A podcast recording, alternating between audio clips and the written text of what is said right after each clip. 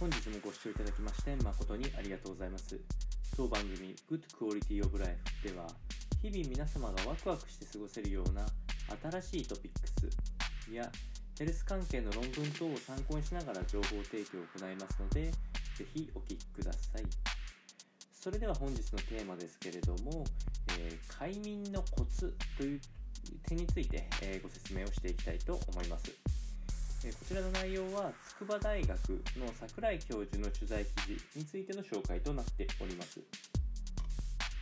やはりあの快眠をしていくことで日中のパフォーマンスを高められるという観点からいくつかあ櫻井教授からの、えっと、快眠のためのポイントが挙げられておりまして1つ目は、えっと、夜の明るさには特に注意してブルーライトは避けましょうという、お話です。まあ、こちらは従前から知っている方も多いかと思うんですけれども、えー、眠る前には基本的に若干覚醒してしまう時間があるんですけれどもその明るい場所にいるとその体内時計というのがどんどん後ろにずれていくことが分かっておるので、えー、できるだけ夜は多く光を浴びないこと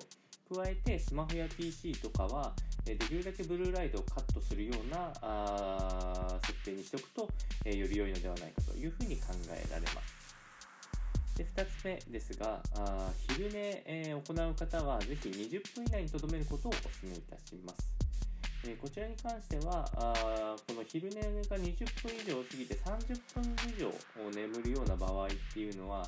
え実は深いノンレム睡眠というのに入ってきてしまって脳はもっともっと寝れるっていう形で、えー、結構深い眠りの状態に入ってしまうとえ、起きた瞬間にちょっと寝ぼけてしまっていたりとか逆に今度夜寝づらくなったりとかっていうのがあったりしますんでできるだけ20分以内にとどめましょう。そして最後、